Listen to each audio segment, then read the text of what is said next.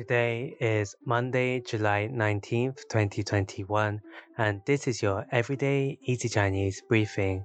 大家好，我是林老师, and in under 5 minutes every weekday, you'll learn a new word and how to use this word correctly in phrases and sentences. Today's word of the day is 热,热, which is an adjective that means hot. Let's practice by making different words, phrases, and sentences with "热." The first word is 热恋,热恋, which means love, passionate love. Let's look at each character of this word. "热" means hot and 恋 means love. A way of using it in a sentence is 他俩在热恋中他俩在热恋中. They are in deep love.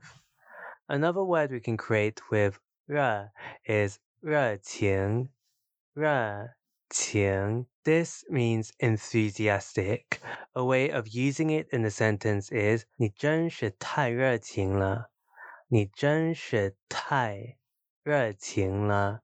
You are so enthusiastic.